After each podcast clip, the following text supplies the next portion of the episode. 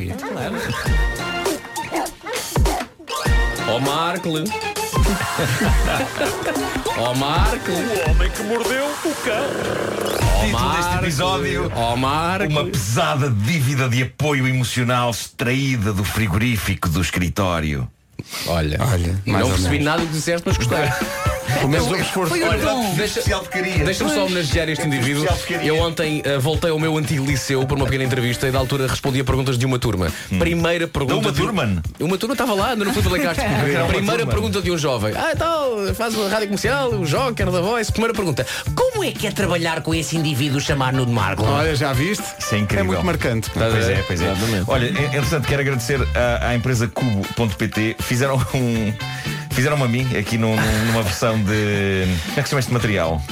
Isso é. Canelado. é assim, Canelado, é. nota bem. É coisa cartonada. Qualquer coisa- canelado. Olha, mas tens um Tem maior que o outro. Porque também de- é derivado à trombose.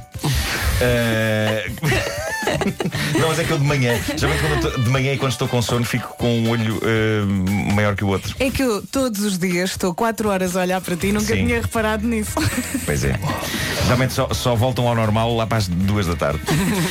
Bom, da China chega a última palavra em apps de humilhação pública e, meu Deus, como precisamos de mais tecnologia para achincalhar pessoas publicamente. Uh, claramente não temos que chegue. Uh, reparem nisto, trata-se de uma app desenvolvida pelo próprio governo chinês e que avisa os seus utilizadores se estão perto de alguém que tenha dívidas ao Estado. Maravilha, pá. A app não diz se a própria pessoa que a instala tem dívidas ao Estado, diz se pessoas à volta dela têm dívidas ao Estado. E caso um endividado esteja num raio de 500 metros, a app dá o sinal e apresenta os dados da pessoa, nome, número de identificação e a razão por que está na lista dos devedores.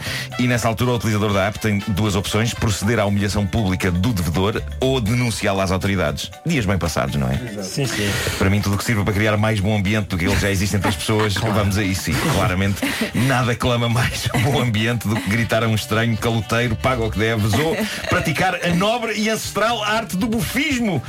Do o bufismo, não confundi, não confundi com budismo. Pois, pois, pois, pois. Ah, o que me faz espécie, e a notícia que tem aqui não explica, é que raio de chip é que é posto nos devedores para que eles apareçam num mapa como se fossem carros da Uber. Ah, seja como for, a China promete mais controle digital sobre os cidadãos. A notícia que aqui tem parece o resumo de um episódio da série Black Mirror. Diz que em 2020 este sistema conseguirá impedir pessoas com dívidas de conseguir viajar, contrair empréstimos ou ter empregos.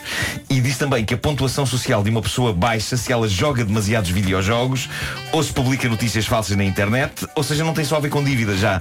E depois a pessoa pode subir a pontuação se der sangue ou se fizer voluntariado. O ideal é a pessoa levar uma consola portátil para jogar enquanto está a dar sangue, porque assim mantém as coisas equilibradas, não é? Mas uma coisa é certa, fica tudo registado digitalmente e ninguém jamais conseguirá fugir àquilo que é uh, giro, não é? Vai chegar o dia em que uma pessoa vai estar na intimidade com alguém e recebe uma mensagem de uma app a dizer não é assim que se faz, pontuação social a baixar. Vai acontecer. Bom, não sei se já ouviram uh, falar em animais de apoio emocional, é algo que se usa e parece que com sucesso para combater casos de depressão. Geralmente acontece com cães, há pessoas a quem especialistas recomendam a companhia de cães e se a pessoa provar que é uma ajuda médica, pode até entrar em transportes públicos com um animal. Pode andar de avião com um cão e isso. Mas a lista de animais usados em situações de apoio emocional não está restrita a cães. Eu lembro de ler sobre isto há uns tempos e há pessoas para quem, por exemplo, pássaros também são animais de apoio emocional.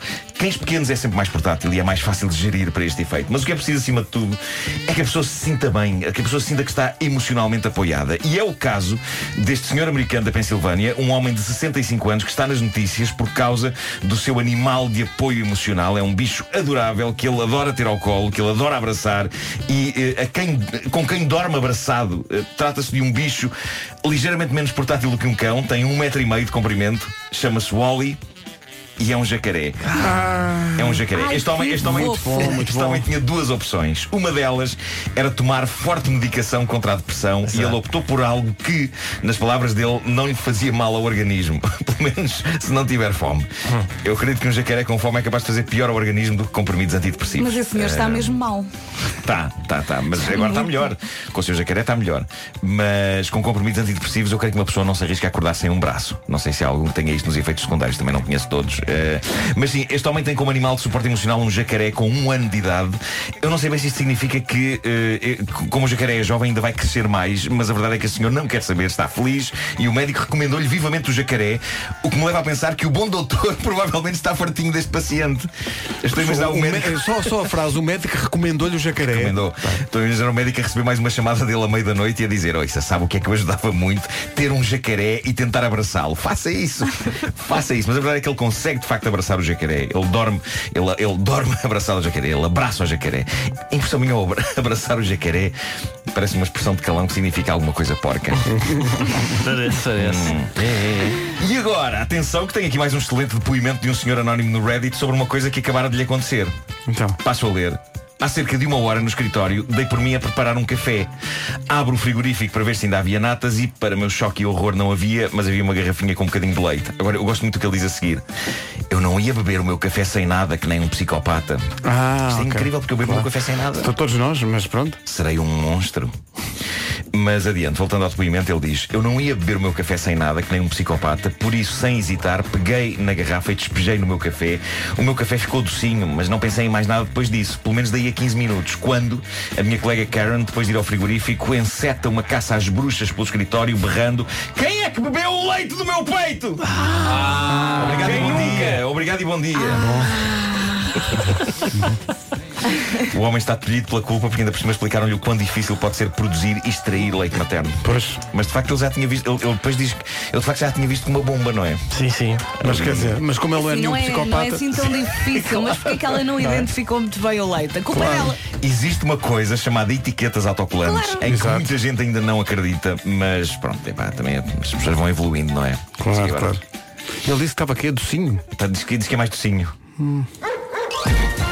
Será? Eu já há muitos, muitos anos que não bebo. eh, Pois. Há muitos, né? Já nem te lembras, né? não lembro. Mordeu o cão. É, pá. Deve ser assim tipo nido. Agora. Nido, é pá, que marca! Isso era leite em pó, nido. É verdade. Eu gostava de comer o nido em pó mesmo. Isso é do tempo de, de, de, de- olha, das conservas Frami. Sim, sim, sim. sim. Frami. Bom, Leite eh, em pó. É pá, leite em pó. Eu, Só o conceito leite história, em mas, Atenção, pelo nariz já meti leite em pó. Eh, A filmar alguma coisa. Eu quero ouvir esta história. Claro. Pera. a filmar, qual era o foi, filme? quando fiz, foi quando fiz o filme A Bela e o Paparazzo. Eh, Ah, eu sempre- numa, numa primeira versão do filme.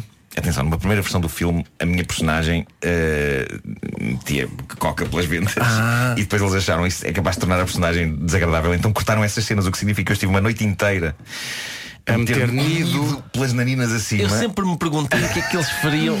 É nido então. É nido, é nido, explicaram-me. Mas para onde, é que, depois, para onde é que vai o pó? Tu depois sentes aquilo no Eu, eu durante não? dois dias eh, sentia que, que estava forrada molico.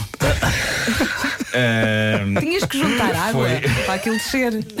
Mas era molico ou era nido? vai dar ao mesmo. É vai dar ao indiferente, mesmo, não é? Vai dar ao mesmo, sim. Bom. Ah, mas sim, mas foi uma experiência muito agradável ah, e foi logo no meu primeiro dia de filmagem. Primeiro dia de filmagens, António Pedro Vasconcelos diz: agora vais ter que meter ah, leite em pó pelo nariz Para a acima." próxima, depois no, no contrato. Quero farinha maisena.